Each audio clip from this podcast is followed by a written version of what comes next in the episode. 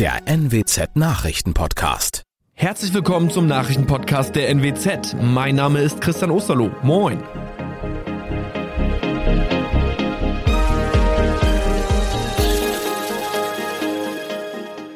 Und das sind die Themen des Tages. 28-Jähriger im Norden vom Lastwagen überrollt. Rückgang bei Impfungen in den Oldenburger Schlosshöfen. Und Hauptbahnhof Oldenburg erhält grünes Signal für Sanierung. Zu einem schweren Unfall ist es am Montagmorgen in Norden gekommen. Ein 28-jähriger Fahrradfahrer wollte an der Ortsumgehung einen Kreisel überqueren. Dort wurde er von einem Laster erfasst und mehrere Meter mitgeschleift. Der Lasterfahrer hatte den jungen Mann übersehen, teilte die Polizei mit. Der Fahrradfahrer wurde dabei schwer verletzt. Noch am Nachmittag teilte die Polizei mit, dass eine Lebensgefahr nicht ausgeschlossen werden könne. Ersthelfer spielten am Unfallort eine entscheidende Rolle. Das Fahrrad hatte sich mit dem Mann unter einem Reifen des Lasters verkeilt. Die Ersthelfer durchschnitten mit einer Flex das Fahrrad und konnten den 28-Jährigen so befreien. Der Lasterfahrer erlitt einen Schock und wurde vor Ort durch die Besatzung eines Rettungswagens behandelt. Die Nachfrage nach Impfungen gegen das Coronavirus ebbt in Oldenburg weiter ab. In der 16. Kalenderwoche wurden noch 249 Impfungen verabreicht. Das sind noch einmal deutlich weniger Impfungen als in der K-Woche, als sich 327 Menschen im Impfpunkt der Stadt haben impfen lassen. Aufgrund der nachlassenden Nachfrage hatte die Stadt die Zahl der Impfpunkte zu Anfang April von vier auf einen reduziert. Dieser zentrale Impfpunkt in den Schlosshöfen soll aber weiterhin geöffnet bleiben, sagt Stefan Onn, Sprecher der Stadt Oldenburg. Unter den in der vergangenen Woche vergebenen Impfungen bekamen die meisten Menschen ihre Drittimpfung. Diese Auffrischungsimpfung wird von der STIKO allen Personen ab zwölf Jahren empfohlen, deren zweite Impfung mindestens drei Monate zurückliegt. Eine gute Nachricht für geschichtsbewusste OldenburgerInnen. Die Bahn hat das Signal für die Sanierung der Gleishalle auf grün gestellt. Die Gleishalle soll wie bei ihrer Eröffnung im Jahr 1915 im frischen Glanz erstrahlen. In welcher Farbe steht noch nicht fest. Die Mittel für alle Planungsphasen wurden wie geplant bewilligt, teilte ein Bahnsprecher auf Nachfrage der NWZ mit. Vom Dezember 2023 bis Herbst 2027 wird der Hauptbahnhof zur Großbaustelle. Für mindestens 60 Millionen Euro soll die Gleishalle über den Bahnsteigen in drei Bauabschnitten zunächst demontiert, in Einzelteile zerlegt, in Werkstätten überarbeitet und dort repariert werden, bevor die Konstruktion im Bahnhof wieder aufgebaut wird. Teile, die nicht aufgearbeitet werden können, werden durch neue ersetzt. Der Vorstand der DB Station und Service AG hat nun Geld für das Projekt freigegeben. Das waren unsere Nachrichten aus der Region. Weitere aktuelle News aus dem Nordwesten finden Sie wie immer auf NWZ Online. Und Aktuelles aus Deutschland und der Welt hören Sie jetzt von unseren Kollegen aus Berlin. Vielen Dank und einen schönen guten Morgen. Ich bin Nicole Markwald und das sind heute unsere Themen aus Deutschland und der Welt. Twitter verständigt sich auf einen Deal mit Elon Musk. UN-Generalsekretär Guterres ist heute zu Gast in Moskau. Und Beratungen zum Ukraine-Krieg auf dem US-Luftwaffenstützpunkt Rammstein in Rheinland-Pfalz.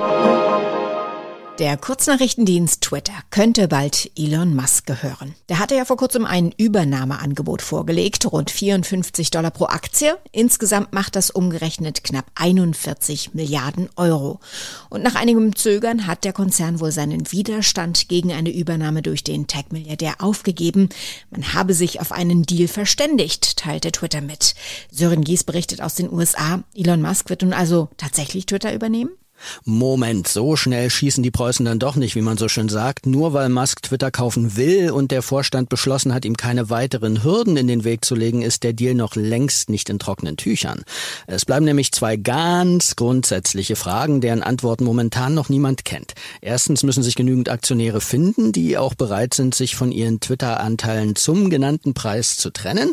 Und zweitens müssen die amerikanischen Aufsichtsbehörden so eine Übernahme auch genehmigen. Der Preis für den Dienst steht derzeit pro Aktie bei rund 54 Dollar. Wäre das eigentlich überhaupt ein guter Deal für den Tesla-Chef?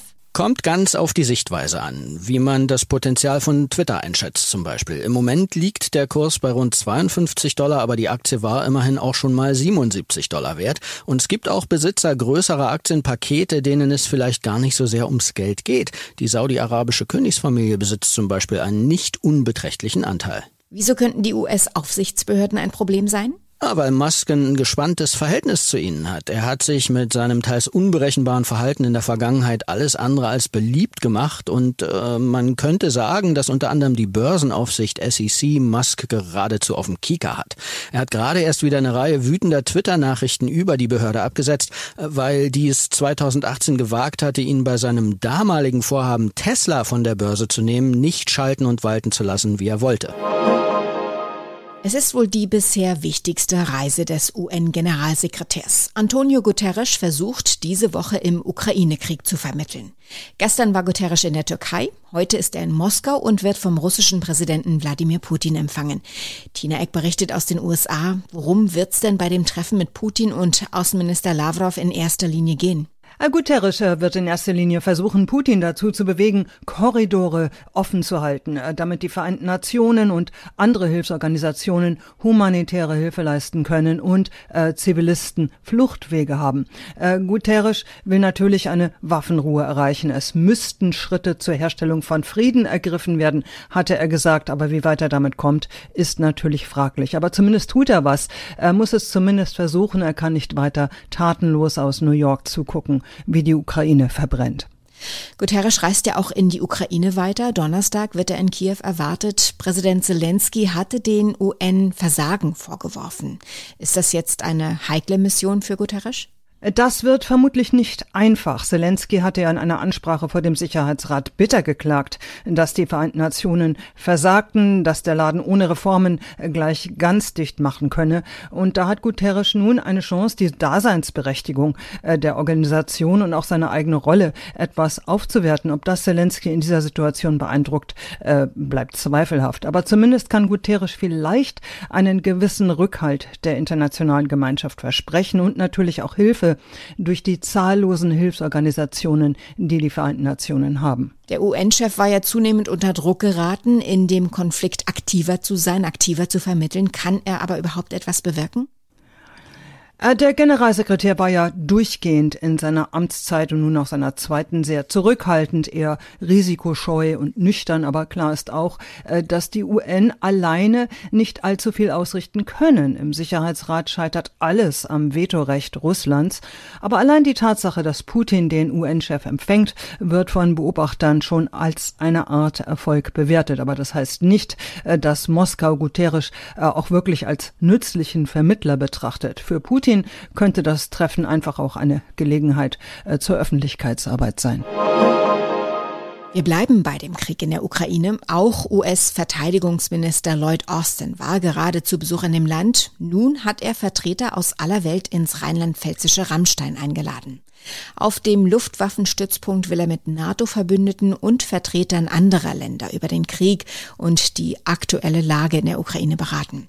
Tanja Wagner in Berlin ausgerechnet Rammstein, das kann ja irgendwie kein Zufall sein, oder? Nein, also ganz sicher nicht. Natürlich ist Rammstein das wichtigste Drehkreuz der USA für internationale Operationen und dort ist gleichzeitig auch das NATO-Hauptquartier der alliierten Luftstreitkräfte. Das überwacht zum Beispiel die Raketenabwehr über dem Bündnisgebiet. Aber Washington geht es wohl auch darum, ein ganz eindeutiges Signal nach Berlin zu schicken. So nach dem Motto, schaut her, es gibt Länder, die Verantwortung in dem Angriffskrieg Russlands übernehmen. Das erhöht eben automatisch nochmal den Druck auf die Bundesregierung, sich noch stärker einzubringen.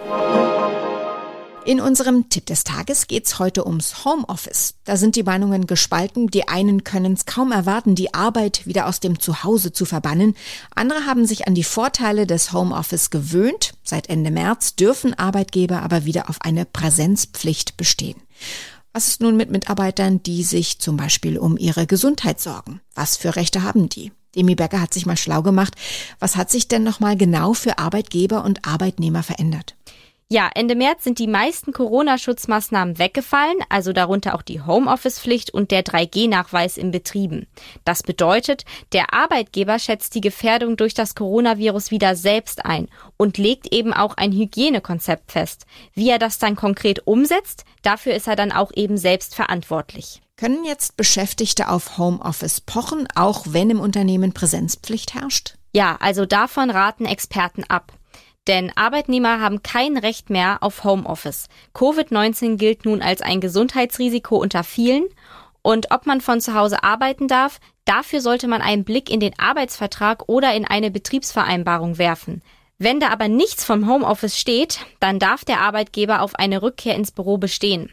Wer dann trotzdem zu Hause bleibt, muss entweder mit einer Kündigung rechnen oder halt in Kauf nehmen, dass der Arbeitgeber kein Gehalt mehr zahlt. Und welche Möglichkeiten haben Arbeitnehmer, wenn sie um ihre Gesundheit am Arbeitsplatz fürchten? Ja, Arbeitnehmer sollten im Vorfeld gut abwägen, ob ein Anspruch auf Homeoffice rechtlich umsetzbar ist. Das raten auch Experten. Denn nur in Extremfällen können Arbeitnehmer darauf bestehen und man muss sich eben auch immer den Einzelfall angucken. Beispielsweise kann man manchen Bevölkerungsgruppen die Arbeit im Büro nicht zumuten. Das betrifft zum Beispiel Risikopatienten. Für die kann ja eben eine Ansteckung auch mit vollständiger Impfung lebensgefährlich sein. Heute vor 20 Jahren, am 26. April 2002, tötete ein Ex-Schüler am Erfurter Gutenberg-Gymnasium 16 Menschen. Der 19-Jährige erschoss zwölf Lehrkräfte, eine Schülerin und einen Schüler, eine Sekretärin, einen Polizisten und am Ende sich selbst. Es war das erste Schulmassaker eines solchen Ausmaßes an einer deutschen Schule. Ronny Thorau hat sich für uns nochmal mit dem Amoklauf befasst. Welche Folgen hatte das Schulmassaker von Erfurt? Ja, das war damals der schreckliche Beweis, dass so blutige Taten von Schülern mit vielen Toten und Traumatisierten nicht nur im Fernsehen passieren, also in den USA ja vor allem, sondern auch in Deutschland. Und auch hier ja kein Einzelfall waren. Man denke an spätere Schulmassaker in Winnenden oder Ansbach. Für Erfurt und das Gutenberg-Gymnasium war der Schock natürlich am größten. Erst nach drei Jahren hat die völlig umgebaute Schule wieder geöffnet. Und in vielen Schulen Deutschlands gibt es inzwischen Warnsysteme, Verhaltensabläufe bei Amok-Alarm und teilweise auch andere Regeln, damit Schüler nicht ohne Abschluss in ein Loch fallen und nicht mal die Eltern davon erfahren. Es gibt in der Stadt natürlich jedes Jahr ein Gedenken. Dieses Jahr soll es etwas anders aussehen? Ja, die Opfer von damals sollen detaillierter porträtiert werden bei den Gedenkreden. Damit soll klarer werden, wer diese Menschen waren, die da so plötzlich aus dem Leben gerissen wurden. Und vielleicht wird die Schulleiterin Christiane Alt, die immer noch dieselbe da ist, vielleicht darauf eingehen, dass Prävention aus ihrer Sicht besonders wichtig ist. Denn auch wenn einiges aus Erfurt gelernt wurde, gibt zum Beispiel wegen meist knapper Kassen immer noch nicht an allen deutschen Schulen Sozialarbeiter und Schulpsychologen, denen eben auffallen kann, wenn ein Schüler Probleme hat oder an die sich eben Schüler wenden können können, bevor was Schlimmes passiert. Soweit das Wichtigste an diesem Dienstagmorgen. Ich heiße Nicole Markwald und wünsche einen guten Tag.